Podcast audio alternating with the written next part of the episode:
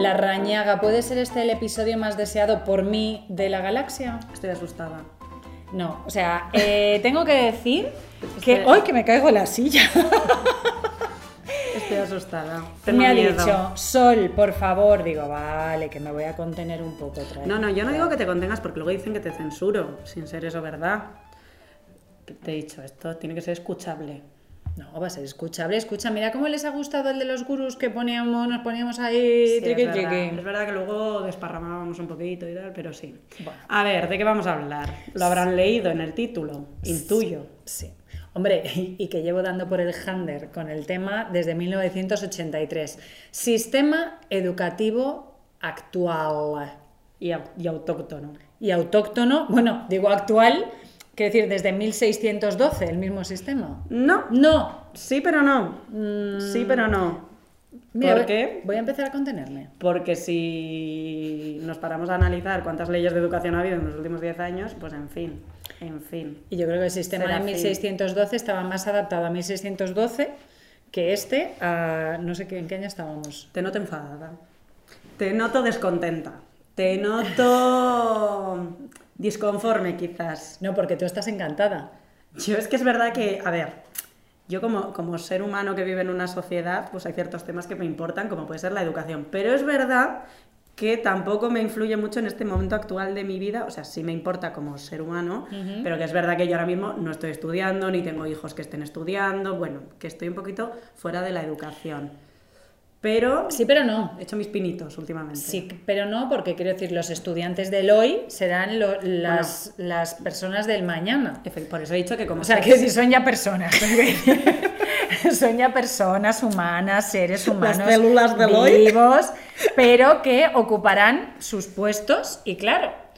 Eh, si no, no, por eso te digo que como ser humano sí me importa este tema pero que es verdad que no es la etapa de mi vida en la que más en contacto estoy con el sistema educativo. He podido llegar a estar más enfadada con el tema que ahora, incluso. Pero además, fíjate, ¿no? O sea, estamos hablando del sistema educativo de ahora, pero podemos hablar del sistema educativo de hace 40 años, que era el mío, o el de hace mm, uno, que era el tuyo. Eh, y al final, todas esas oportunidades que los individuos se pierden, se las pierde la sociedad. Es decir, la mayoría de mis coaches se ponen en contacto conmigo porque, uno, eh, no les gusta eh, su trabajo, o sea, llegaron a su trabajo siguiendo unos criterios que claramente no eran los adecuados. Si tenemos en cuenta que uno en la vida estaría guay que estuviera contento y que también sería guay que desarrollara al máximo sus talentos para que uno él fuera feliz y el resto de la gente recibiera lo mejor de, de, de, todos nosotros. Es decir, está claro que lo que mejor haces es lo que más te gusta hacer. Mm. Entonces, claro, si a ti te encanta, me voy a ir por lo artístico por, ponerlo claro, pero bueno, si a ti te gusta dibujar, a ti te gusta cantar, a ti te gusta bailar o a ti te gusta escribir y resulta que acabas eh, siendo fontanero, eh, mm, bueno, eh, igual no eres muy buen fontanero o, y además, además estás de muy mala hostia y eso es malo para todo el mundo. Claro. O si tú lo que quieres es ser fontanero y acabas siendo abogado porque te han dicho que cómo vas a ser fontanero. Totalmente. Totalmente. Yo voy a meter la primera cuña publicitaria de este, de este nuestro podcast y os voy a remitir con este tema a un artículo que seguro que la gran mayoría de vosotras ya habéis leído de Paulo. Ah, sí, claro. Relacionado con este tema en su newsletter, eh, que la dejaremos etiquetada en algún lugar. Y si no, vais a Paulífero y en su bio estará el enlace. Entonces, a Paula hay que leerle siempre en general, pero es verdad que hizo un artículo el otro día muy bonito. Eh, que se titulaba así algo como sumar, no restar o algo así, hablaba precisamente de esto y yo como persona de letras le doy la razón en eso que dice que parece que los de letras somos pues los que no somos capaces de hacerlo de ciencias. Bueno.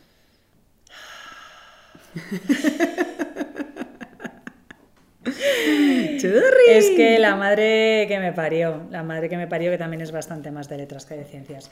Em, bueno, vamos, vamos un poco por orden. Yo vamos a meternos con el sistema por reconozco que en este tú mandas. Yo voy eh, haciéndote como el, yo qué sé, la respuesta para que no estés sola. Pero dale, dale Vale, sin miedo. porque yo, porque yo sola no, no soy capaz de rajar una hora sobre si esto. eres No, capaz, si eres pero- capaz, pero es que se llama Ellas charlan solas, no Sol charla sola. Ya lo Porque si chol, so- chol, Chol, charla sola, igual hay que ingresarla sola. Entonces, no. Sí, vamos ya a voy- ya intentar, voy soltando, ya vamos a intentar que charle acompañada. Ya voy soltando, mira, voy a, voy a apuntarme porque yo sabéis que la dispersión es lo mío, entonces quiero apuntarme a toda la gente que quiero nombrar, no para insultar, sino para apoyar. fíjate, no, mis- ni hoja tengo hoy. Ni hoja, No, ni pa'lante, yo no ni tengo café, ni, ni café. ni ojo, porque llevo todo el día rascándome. Juego al pádel, ¿eh? que en el sistema educativo no te animan a jugar al pádel, pero yo juego al pádel. Bueno, Ya está. mira, podemos, yo, yo podemos- ya me puedo ir. Pues es que me has dado ahí, me has dado Yo cuña. ya, yo ya me puedo ir. Ya está. Realmente. No, no, porque tú vas a contar una cosa. ¿Ah, No sé si lo tenías pensado, pero yo te voy a obligar. Eh, bueno, Sobre mi eh, talento. Innato el padre. ¿En el pádel? no. Sobre tus cosas que yo sé que vas a contar. Em, a ver, yo tengo dos hijos que tienen 15 y 17 años y están en tercero y cuarto de la ESO. Mis hijos, pues no han sido nunca grandes estudiantes, podríamos decir.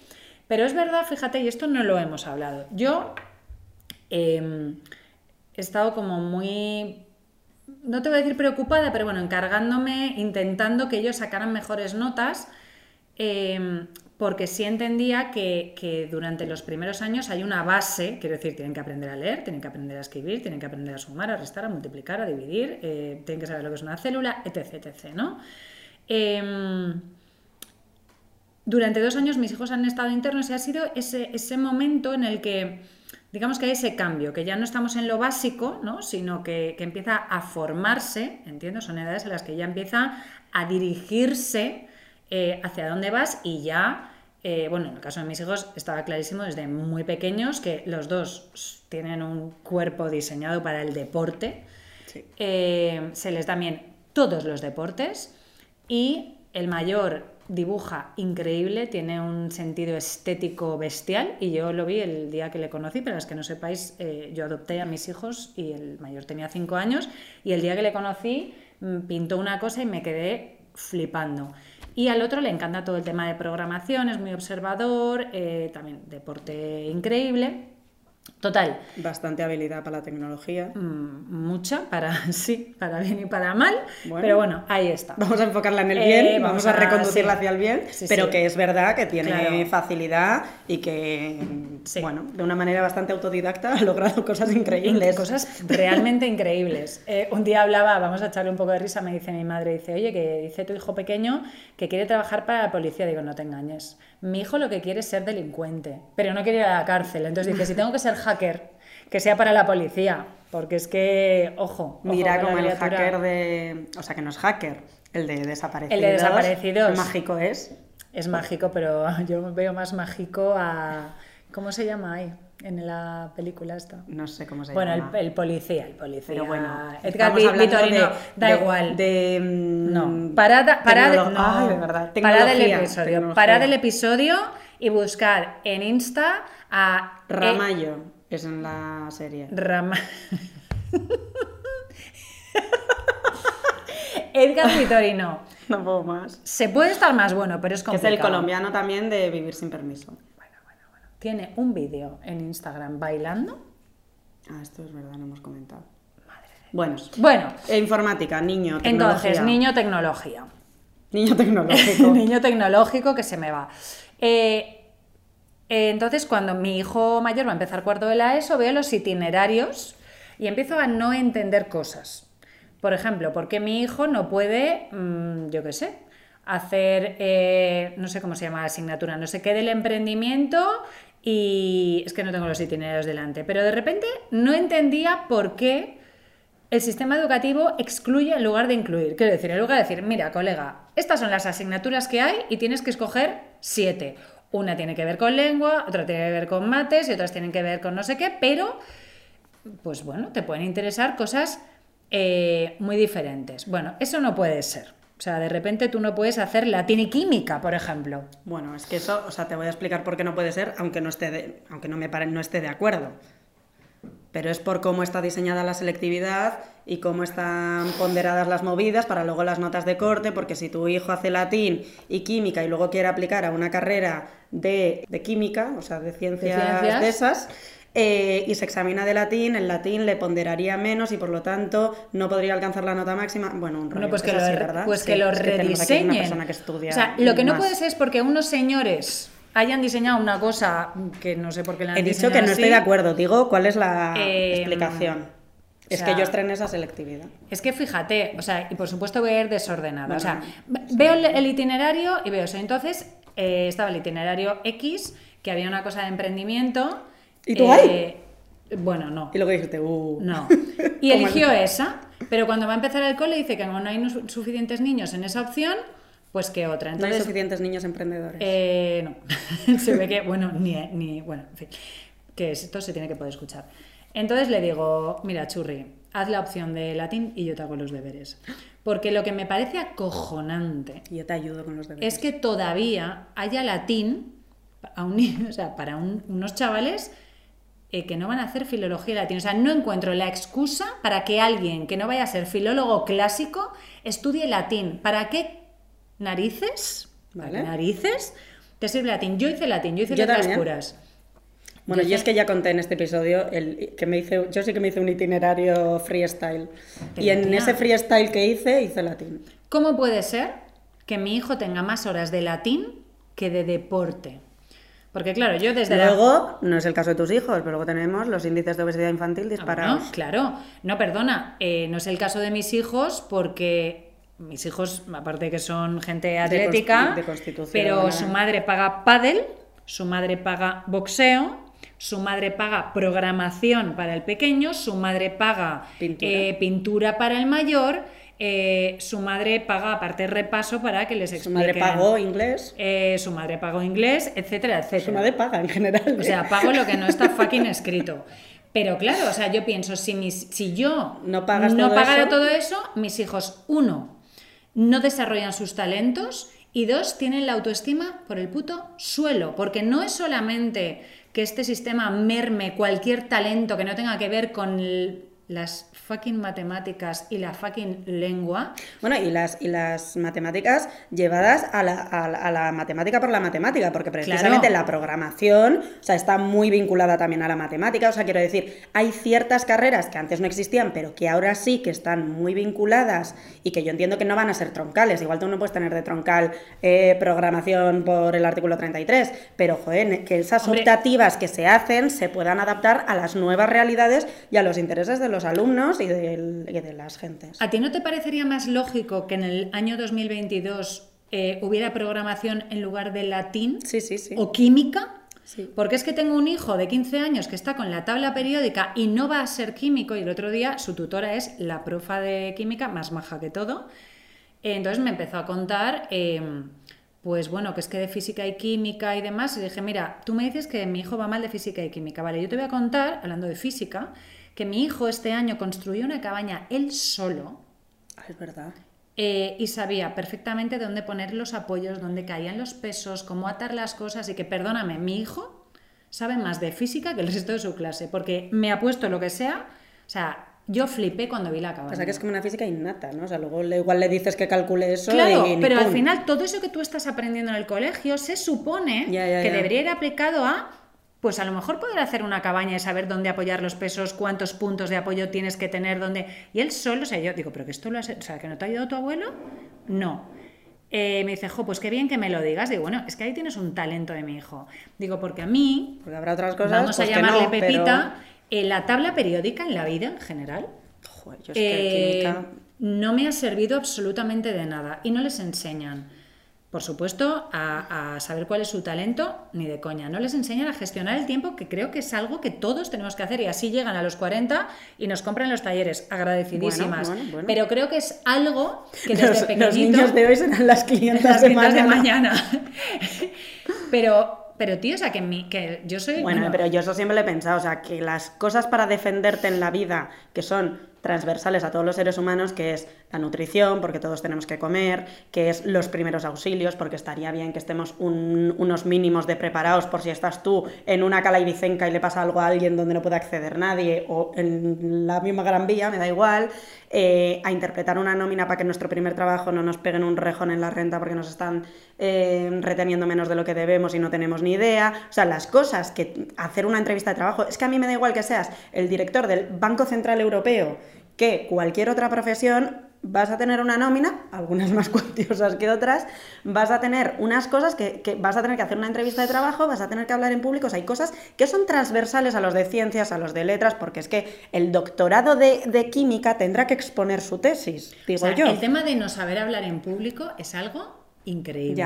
o de no saber redactar, y perdóname, no saben redactar. Y de hecho, cada vez que me quejo de estas cosas, me escriben maestros quejándose del sistema educativo, que están quemadísimos porque el sistema lo diseñan políticos y no docentes.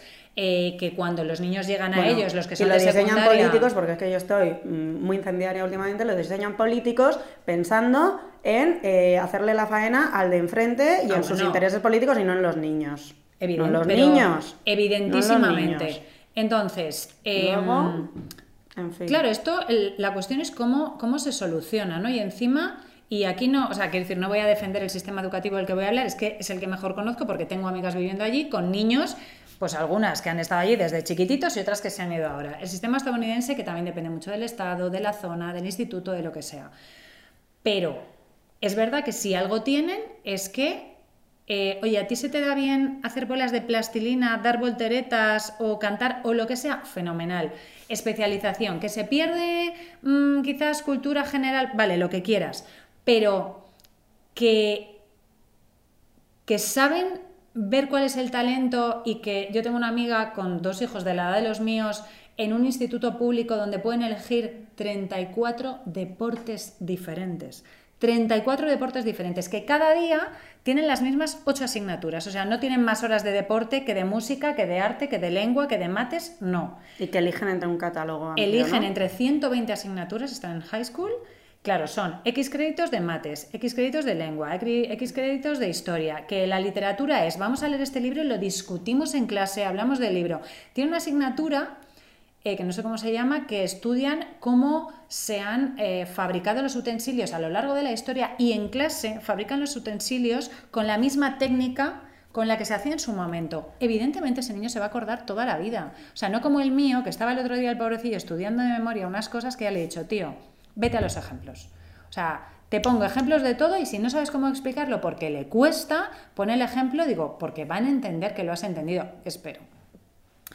Eh, pero, o sea, a lo que voy es que por un lado nos estamos perdiendo a gente muy talentosa y muy feliz, haciendo muy feliz a mucha gente, mm. y estamos creando a gente con una autoestima baja porque se piensan que no valen para nada porque no se les da bien las mates, no se les da bien la química, no se les da bien la lengua. Bueno, y porque se pone el, interés en lo que no se te da bien, ¿no? O sea, en lo que no se te da bien, repaso. En lo que no se te da bien es de lo que le llaman a tu madre para decirle ta, ta, ta, cuando precisamente habría que potenciar lo que se nos dé bien. Efectivamente, pero o sea, quiero decir, dentro de unos mínimos y de que hay ciertas cosas pues que hay que aprobarlas y cultura general, porque tampoco yo estoy de acuerdo Sí, pero latín, latín no.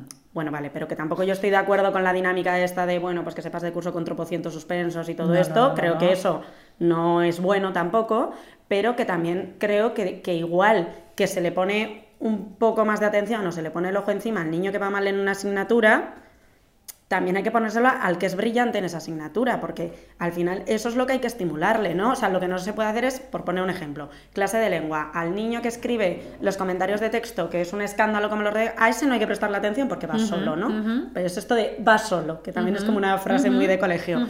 Joder, pero ahí hay algo, ahí hay algo. Y luego eso, para mí, para mí, además de los itinerarios, esto que yo no estoy nada puesta, con lo cual tampoco voy a hablar de lo que no sé, pero bueno, me puedo imaginar por dónde van los tiros. Eh, sobre todo para mí son las habilidades. O sea, es que el día de mañana eso es lo importante. O sea, es que tú puedes mm, ser el mejor en química, pero si no sabes defenderte en una entrevista de trabajo, no te van a coger. Si tú no sabes estar en una reunión sin que te tiemblen las piernas cada vez que tienes que intervenir, no te va a ir bien profesionalmente. Bueno, ni profesionalmente ni personalmente, seguramente. Eh, o sea, quiero decir que hay muchas cosas que son importantes y son las habilidades, porque además esta mentalidad de memorizar, pero si llevamos No, todos los datos en la mano, porque llevamos, pues es que igual es mejor dedicarles unas horitas a cómo buscar en internet, cómo moverte por internet de una manera segura, cómo tu, tu, tu, tu, y aquí ya ¿Cómo me voy tomar a mi decisiones, terreno. tía?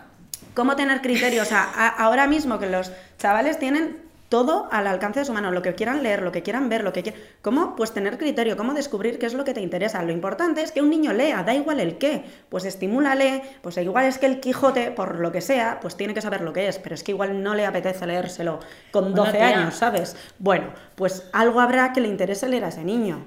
Pero, tío, Joder, pues ayúdale a encontrarlo. Enco- Mira, el otro día hablaba con Sandra Beneito. Hola, porque sé que nos escucha mi querida Beneito. Majísimo. Eh, es, era mi compi de clase desde Me chiquititas. encanta su profesión. Es profa de profes. Profe de profes, Ella es sí. profa de profes.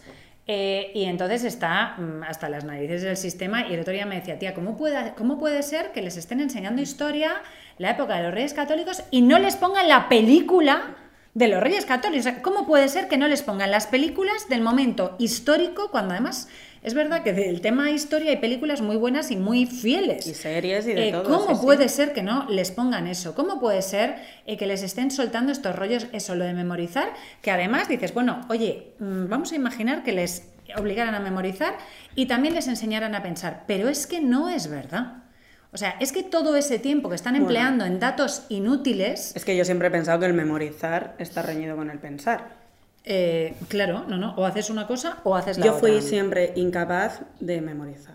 O sea, y mira que yo tengo muy buena memoria, fíjate lo que te digo, ¿eh? Sí, Pero, no tiene nada que ver. ya, pero, o sea, yo las cosas que no entendía no, no era capaz de memorizarlas. Entonces, yo es verdad que, por ejemplo, en exámenes de historia, todo esto, pues a mí me salvaba que yo tenía así como mucha labia para escribir. Entonces, pues yo les iba contando un poco la historia.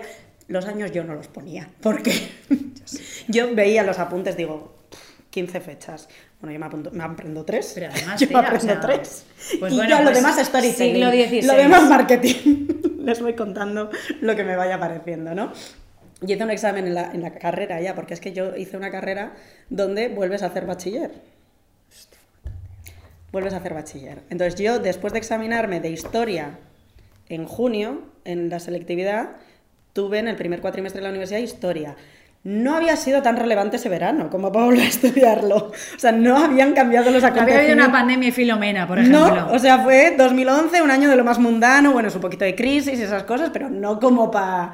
Entonces, y otra vez la historia. Y venga la guerra civil, digo, pero si me he aprendido yo la guerra civil, pero... pero pero a ti sí. te encantan las guerras. Bueno, pero ya me la sabía, no hacía falta que me la volvieran a explicar. Y, Me encanta eh, estudiar, o sea, saber de ellas, no que las haya. No, no, no. Y el único 10 que yo he sacado en la universidad fue en un examen sobre el mayo francés eh, de la asignatura de historia. Ujú. Yo no tenía ni idea sobre el mayo francés. Lo que pasa es que me, me puse muy... Dijiste egalité, Me puse muy, así como muy... iba a decir muy flamenca, pero no. No, muy poética. Y, y- ¿quién es? Ismael Serrano es el que tiene una canción sobre el mayo francés. Yo metí frases. Pusiste olala. No, metí frases de la canción y me quedó. Yo creo que yo creo que la profe dijo, a ver, esta igual no tiene ni idea, pero es verdad que le ha quedado un mono el comentario de texto, le ha quedado una cosa, pues muy de, muy de que podía estar en tu tres minutos. Igual en un examen de la facultad no. Pásamelo. Pero ¿dónde Pásamelo. aquello? Porque por supuesto eso era a boli y nunca más se supo. claro. Los tienen que guardar. No, cinco años los tienen que guardar, ya lo han tirado. Bueno, tú ti- tira Ya la han tira- tirado, mi- mi tira obra de arte. Tú sabes Pero que no mi, tenía ni idea, Mi tenía único ni idea. 10 en selectividad fue literatura catalana porque tuve que... Uh. Pero porque tuve que, lo vas a entender, tuve que analizar un poema erótico de un poeta que se llama Salvat Papasseit. Dijiste, y dije, sujétame el cubata. vais a flipar. Tenemos aquí a Raquel eh, muriéndose la risa. Es que me acuerdo todavía que ponía no sé qué de una rosa y yo equiparaba, o sea, la metáfora era el, pues, un poco el, pot- el potorro de la persona. Sí. Mira, yo una de las cosas que recuerdo con, con cariño, los de mi clase creo que no tanto, eh, no es- menos mal que repasé historia, porque yo hubo un año que nuestra profesora de historia dijo, yo no puedo más con vosotros, porque mi clase era un poco... Éramos, era curioso porque nos portaban, bueno, yo no, la verdad, pero había gente que se portaba muy mal, pero eran los que se portaban mal, a su vez eran muy buenos estudiantes. Entonces era todo como un poco pues era el típico del graciosillo, el que tenía el comentario, el que no sé qué, del que nos poníamos a hablar, tal, pues los de letras, que somos un poco artistas. Pero luego, pues éramos una clase que tal. La profesora de historia dijo, yo no puedo más con vosotros. Entonces, eh, eh, si no queréis escucharme, pues no hay ningún inconveniente. Y entonces, los viernes que teníamos historia a las 8 de la mañana, eh, dedicábamos la hora entera a leer novela histórica. A pesar que erótica, digo, No, guarros. histórica. Y me acuerdo que el primero que leímos, bueno, de hecho creo que al final solo leímos ese, pero bueno, fue La brecha de Toti Martínez de Lecea, que habla de cuando, la, cuando se quemó San Sebastián y todo esto, ¿no? La mejor, o sea, pues de eso me acuerdo, de todo lo demás que hice en esa asignatura, no. O sea, para mí era la mejor hora del mundo, era como que tengo que ir a clase y estar leyendo un libro que además me encantó y Mira, mi recomendación de hoy, La brecha de Toti Martínez de Uy, la recomendación. La brecha de Toti Martínez de Lecea, la mía. Eh, que además las novelas de Toti Martínez de Lecea siempre tienen una mujer como protagonista, la mayoría, eh, pues histórico, y muchos están ambientados pues por mi tierra y tal. Yo me acuerdo y sé lo que pasó en San Sebastián en esa época, entre otras cosas por esa novela y porque esa novela luego me hizo buscar, informarme y tal.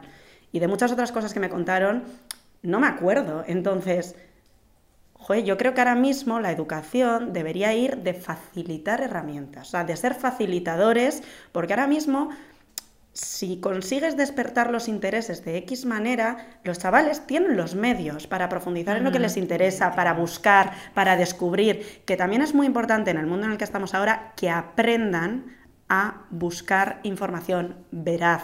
Porque antes, pues tú te ibas a la enciclopedia, Enciclopedia. Es que como lo usaba yo, no ese ella. lugar, en mi época la encarta. eh, y ya está, y eso era la verdad absoluta y punto. O sea, ahora en el mundo de las fake news, en el mundo de las fuentes no contrastadas, en el mundo de mm, la opinión sesgada, populista, como lo quieras llamar, joder, que aprendan a tener criterio y a desgranar toda la cantidad de información que van a estar recibiendo es importante. Si tú lo único que les estás diciendo esto es la verdad absoluta y memorízatelo, no les estás dando herramientas para lo que luego se van a encontrar. Bueno, yo, yo igual algún día viene algún profe a mi casa Un profe a decirme cosas.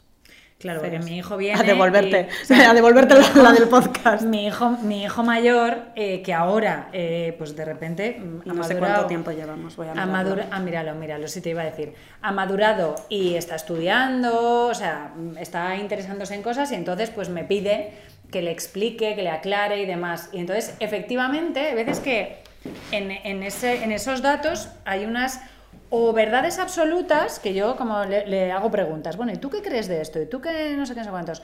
O ni siquiera hay un cuestionamiento, ¿no? O sea, yo creo que si yo explicara según qué cosas, diría, bueno, ¿y qué opina? ¿Qué opinas de esto? Esto es así, pero tú crees que está bien, tú crees que está mal, esto debería ser así, esto debería ser así.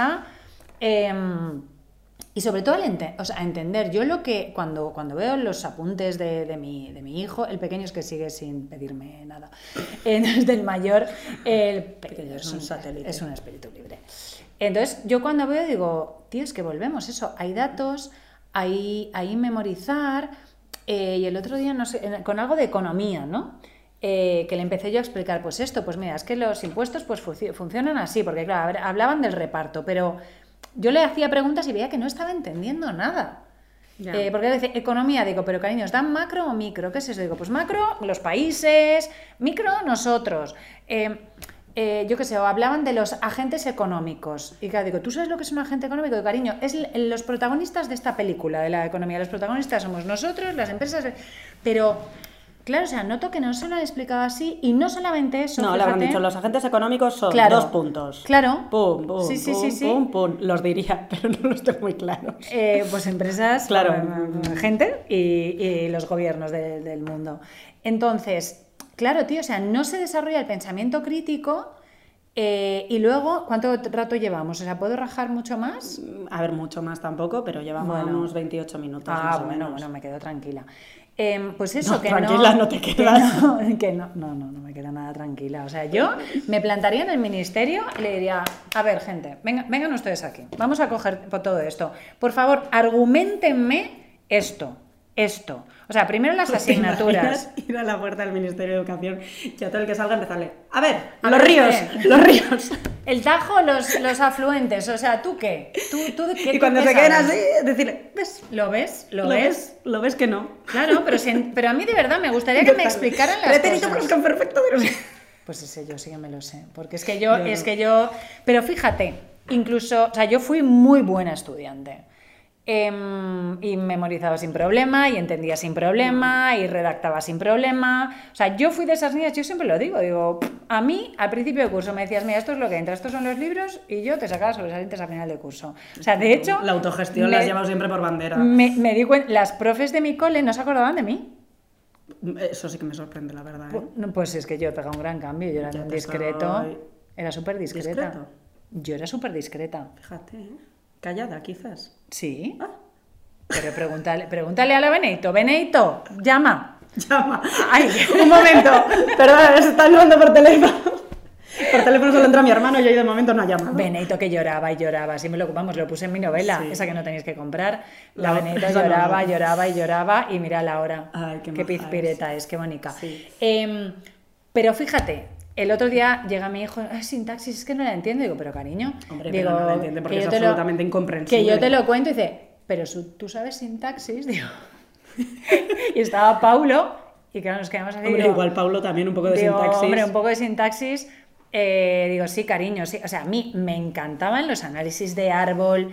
Bueno, total, que me siento con él y empiezo a ver aquello y, y a darle vueltas a la hoja. La- Las que estáis escuchando no solo, o sea, yo hacía así, decía. Esa era yo con la sintaxis. Pero vamos a ver. vueltas a las hojas. ¿Por qué en el verbo, que tendría que haber una V de verbo, hay Bueno, verbo es que yo- y luego SV y luego ¿SV qué es? eh, sintagma verbal Ah. y luego en sujeto sintagma no sé qué. sujeto era cha. sug, punto. Eh, sí, yo también. Eh, y entonces. Pero de repente había cosas que eran. O sea, eran más complicadas que cuando las hice yo, que por otro lado. Porque evoluciona muchísimo Eh, la sí, sintaxis. Sí, sí, bueno, es una cosa de locos. Eh, lo hablaba con Paulo, digo, o sea, yo, yo creo que tienen que saber, pues bueno, venga, el verbo concuerda con el sujeto, el, el complemento circunstancial. Luego había una serie de cosas hiper complicadas y yo le dije a Paulo, tío, tú y yo escribimos.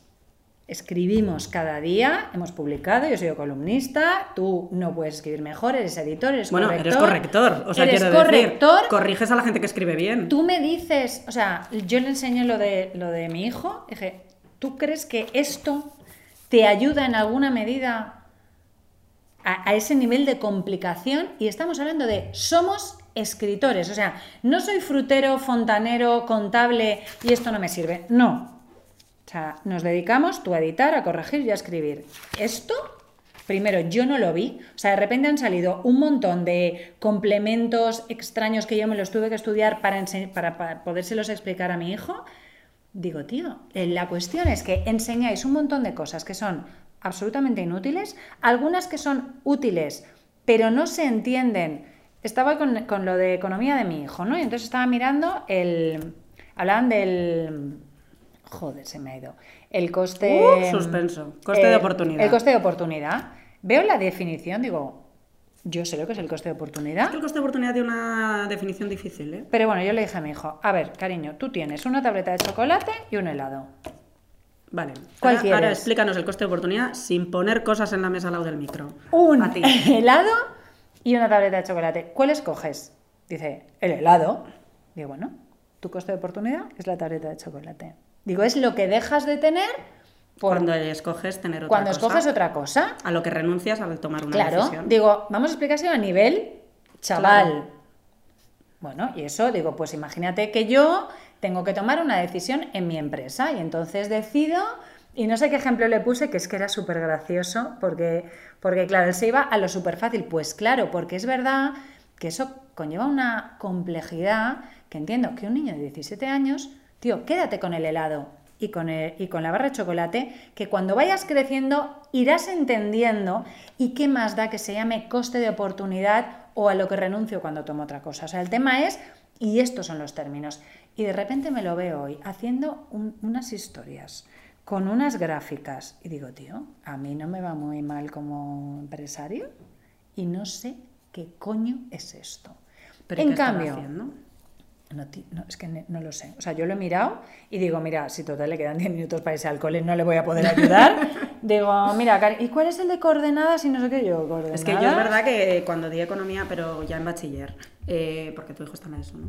Está en eso. O sea, si quedábamos cosas, no te voy a decir avanzadas, porque obviamente no era de aquello, pero se quedamos gráficas del, del punto de equilibrio, de todo esto. eh, Pues yo creo que estaría en eso, pero... sí, pero, hacíamos balances, todas pero, estas historias. pero es que mi hijo, He antes hecho un de balance ayer, yo desde que soy autónoma, no. Venga. Deberías. sí. Antes de ayer, cuando yo le digo, vale, ¿qué es la economía? Y me dice, em, La em, economía es la ciencia que no...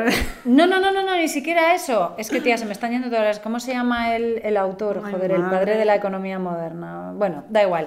Me dice, no sé quién es el padre de la economía. Digo, no, cariño, este señor escribió un libro y se le considera el padre de la ¿El de la economía moderna, ¿El de la mano? que es el gato No, japonés. la mano. La mano invisible que regula el mercado y todo esto. Bueno, yo no sé mucho de. Bueno, tampoco, es que, no es que se, lo tengo el cerebro totalmente...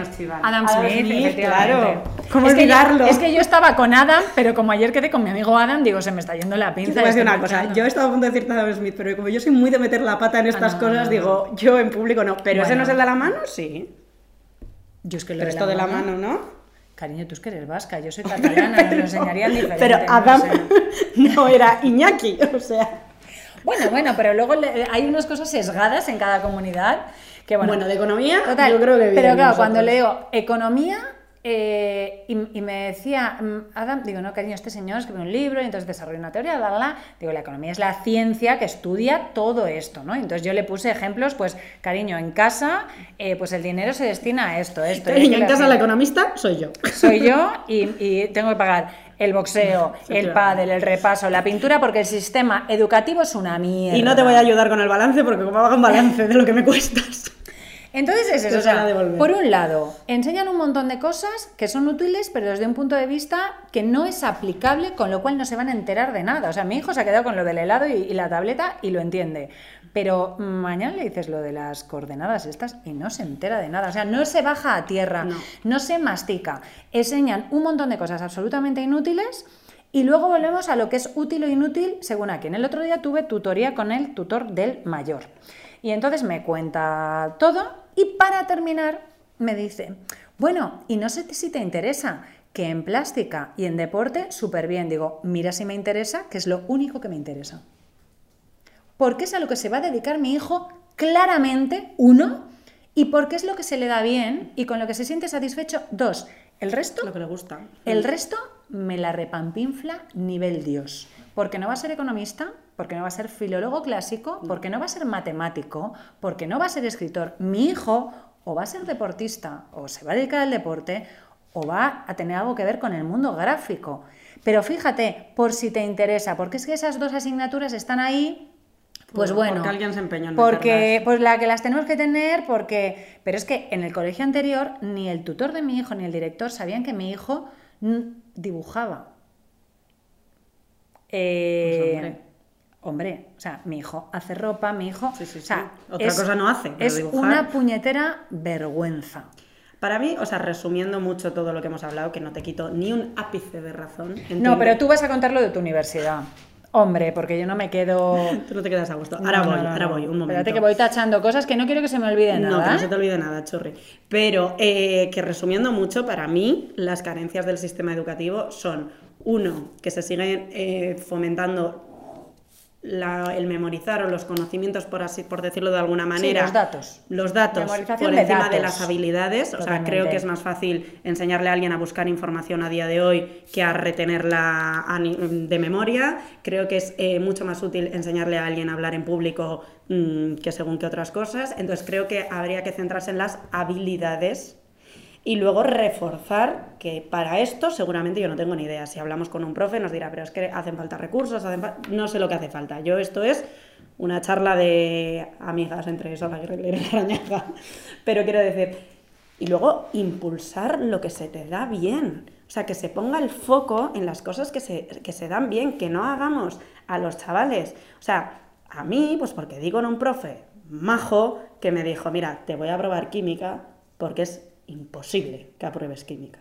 Imposible que apruebes física y química, porque Ya era decía imposible. yo que en tu vida había una carencia enorme. Pues es esa. Y me dijo, ¿has entregado ya el papelito de letras o ciencias? Le dije, sí, esto creo que ya lo he contado. ¿Qué has elegido? ¿Letras? ¿Seguro? Sí, aprobada. Fin. Pero ese me podía haber dejado con esas dos, que encima no sé si para, no me acuerdo cómo era, que a bachiller tenías que pasar limpio, no, bueno, no me acuerdo.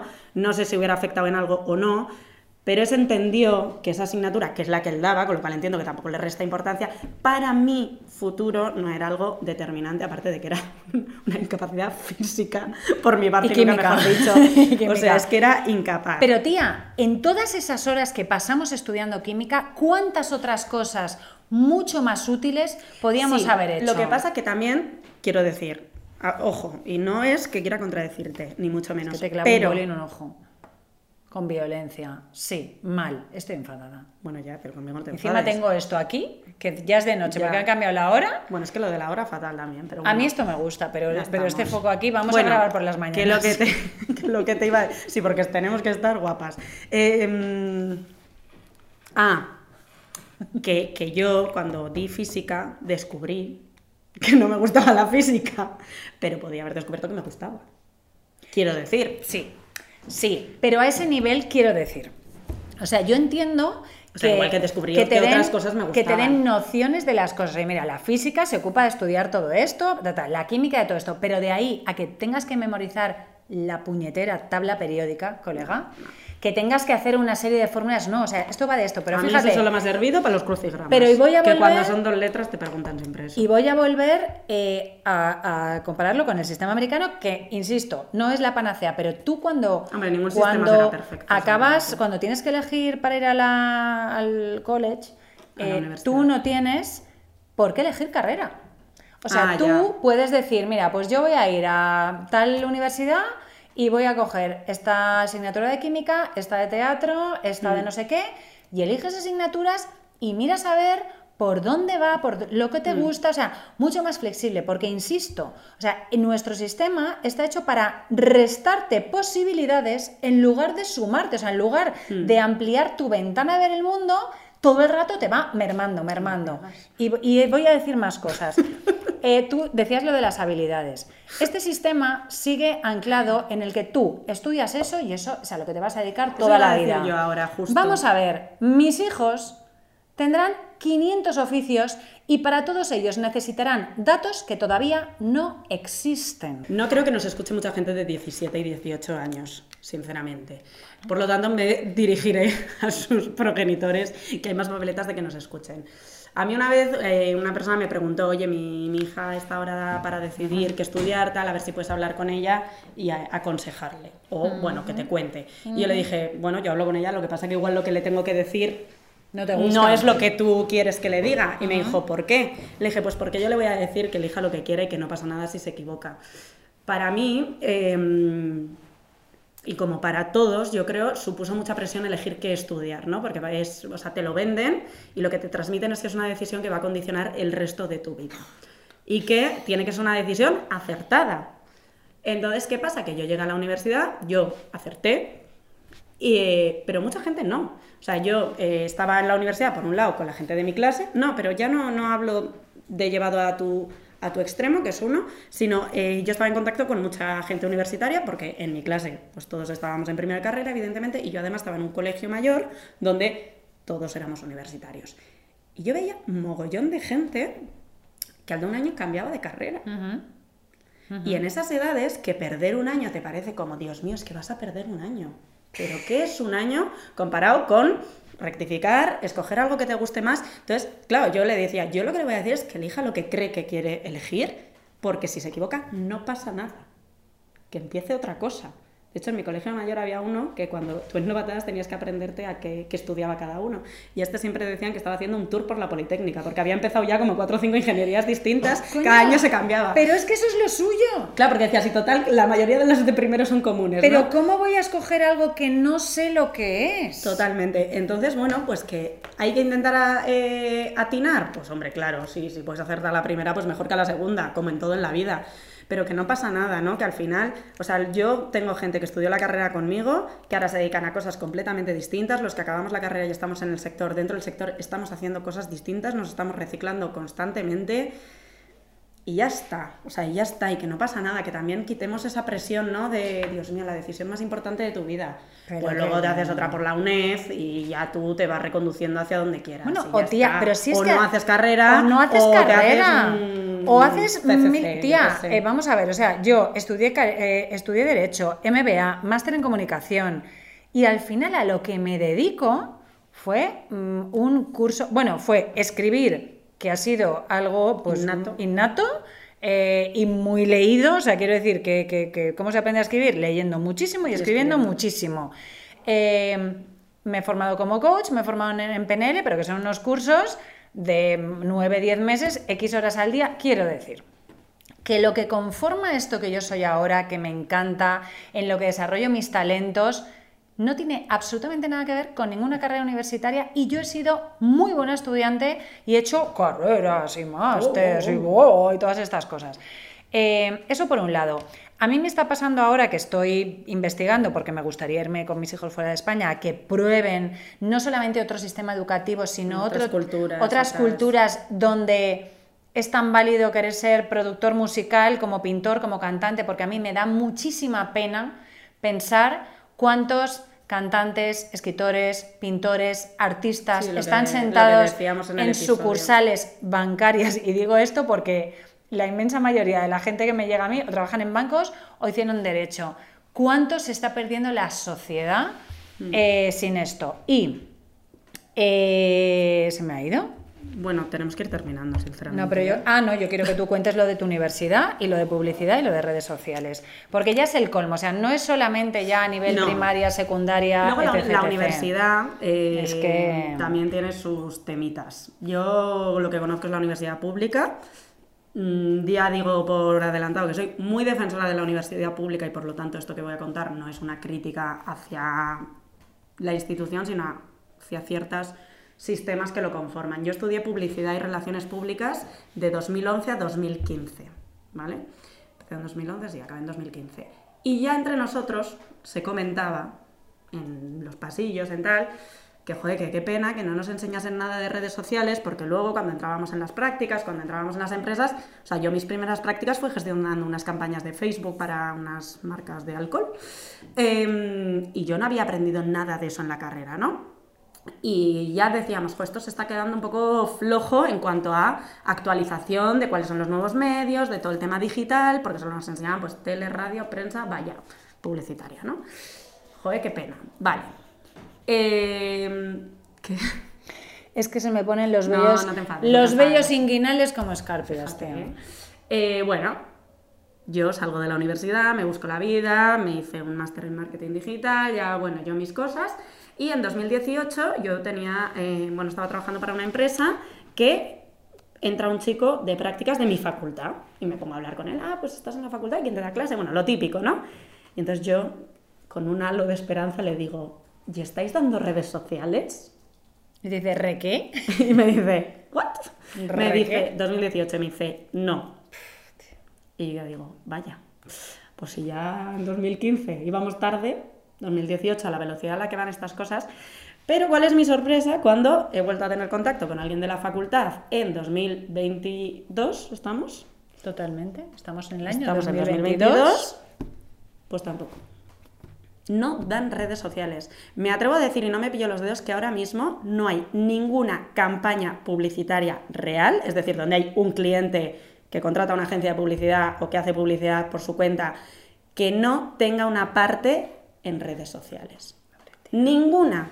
Bueno, pues en la carrera de publicidad, por lo menos en mi facultad, no se da redes sociales. Entonces yo me enfadé mucho y le escribí un email al decano de la facultad. Aquí lo mismo, denunciamos cuentas de Instagram.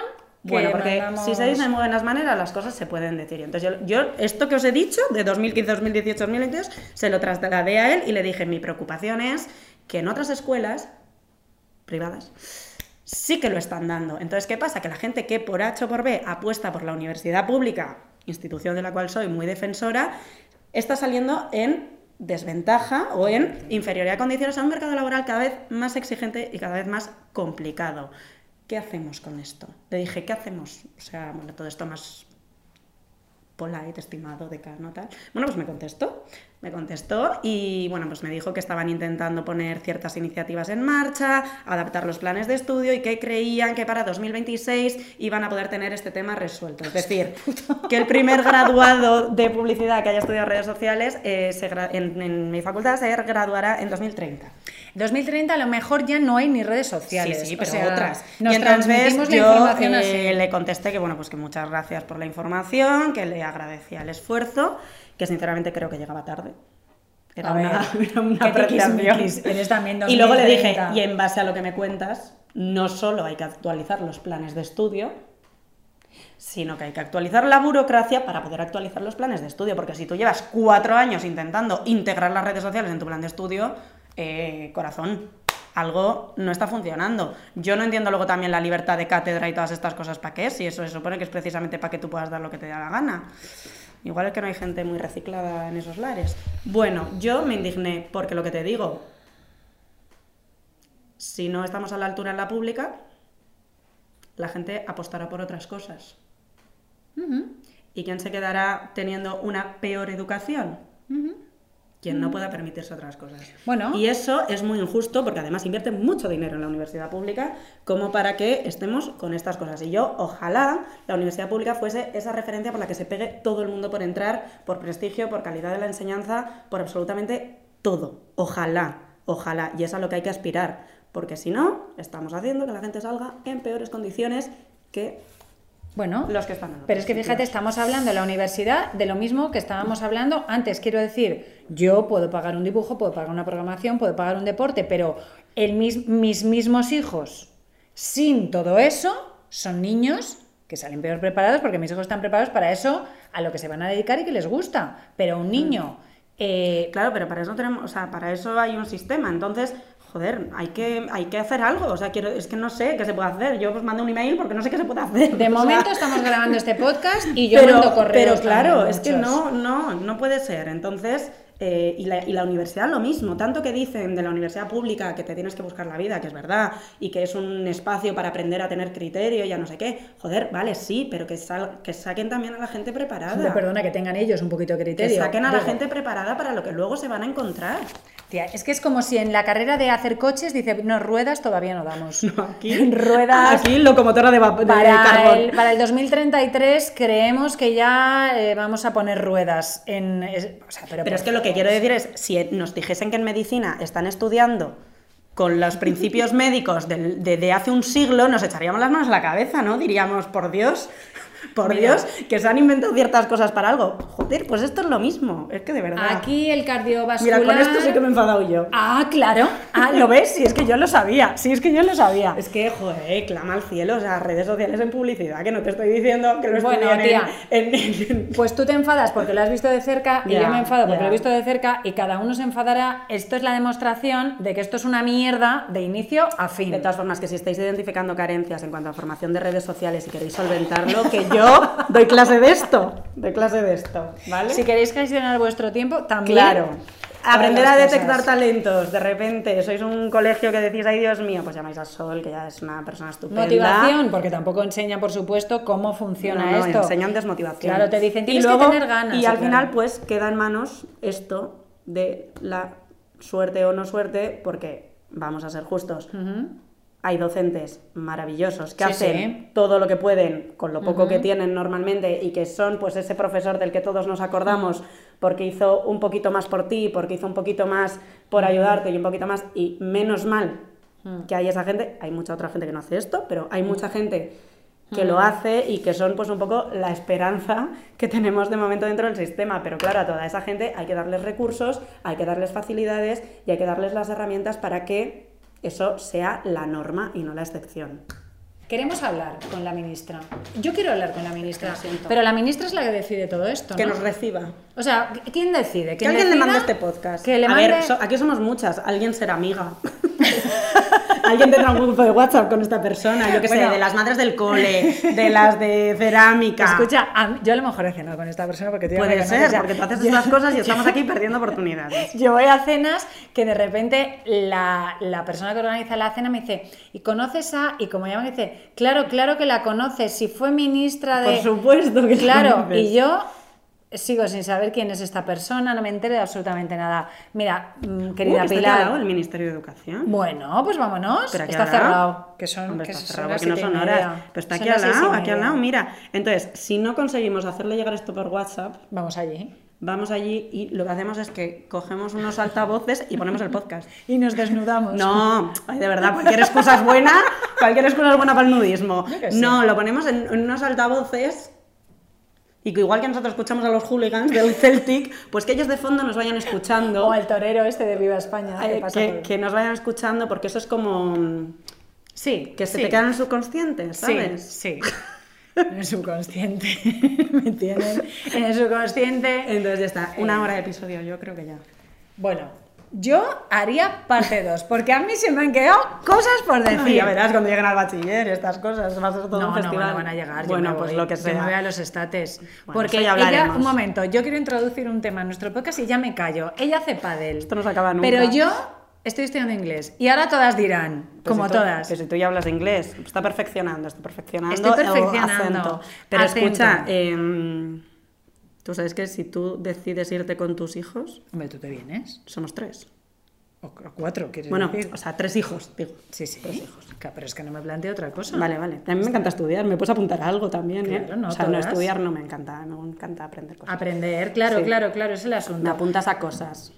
No, lo que pasa es que tenemos que elegir ¿Hay pádel en ahí donde vamos a ir? Claro, hay de todo. Pues vamos a ver, si los hijos de Juana pueden elegir entre 34 deportes, digo yo que uno será pádel. No hay tantos deportes sin contar con el pádel. Hombre. Eh, tengo que agradecer desde aquí. Uy. El otro día dije, a ver, Goya. gente, gracias por este Grammy. Grammy Latino. Te han dado. Venga, que llevamos una hora. Que el otro día dije, gente, si estáis viviendo en Estados Unidos, tenéis hijos adolescentes, tengo me podéis. calor. Y me han mandado hasta mails, gente que está, eh, o sea, que son docentes allí, que llevan muchos años y tal, me han mandado correos, me han mandado mucha información y me están ayudando mucho. Así que, thank you so much. Se nota, ¿eh? La clase. La verdad es que increíble. Eh, ¿Qué recomiendas? Yo el otro día me Yo el, el libro de la brecha, ya está, ya lo he dicho, para no libro de la brecha, de muy Toti Martínez de ¿te acuerdas? Que lo habían dicho hace sí, un rato. Sí, sí. Bueno, pues yo me apunté el otro día que iba a recomendar y por supuesto se me ha ido el Perolo nivel Dios del Olimpo. Ah, pues mira, sí, un restaurante. Venga. Un restaurante mexicano especializado en, en marisco y pescado que se llama Fishers, Fishers que está en Velázquez. Velázquez. dan desayunos también. ¿Ah, sí? Sí. Pues bueno. Y fui. No he ido, pero lo he visto y en me- Instagram. Pues me, nos gustó mucho. ¿Sí? Sí. Pues tienen desayunos así como distintos, como especiales. Vi ahí Ah, pues- alguna pues influencer desayunando. Alguna influencer que no eras tú. No lo entiendo. Yo tampoco. Con lo que tú desayunas. Pues sí, la verdad. Bueno, algo te Ya está, ya está. Pues Ya. ya, está. Vamos a terminar. Y el libro. La brecha de Toti Martínez de Lecea. Ministra. Ministra, mm, que alguien le mande esto. Que, que nos, que nos reciba. Le mandamos un directo. Nos vamos a. Fishers con la ministra. Claro, ¿no? Y ya está. Pues un beso. Muchísimas gracias, chiquis. Ya está. Ellas charlan solas. Una charla de amigas entre Sol Aguirre y Leire Larrañaga.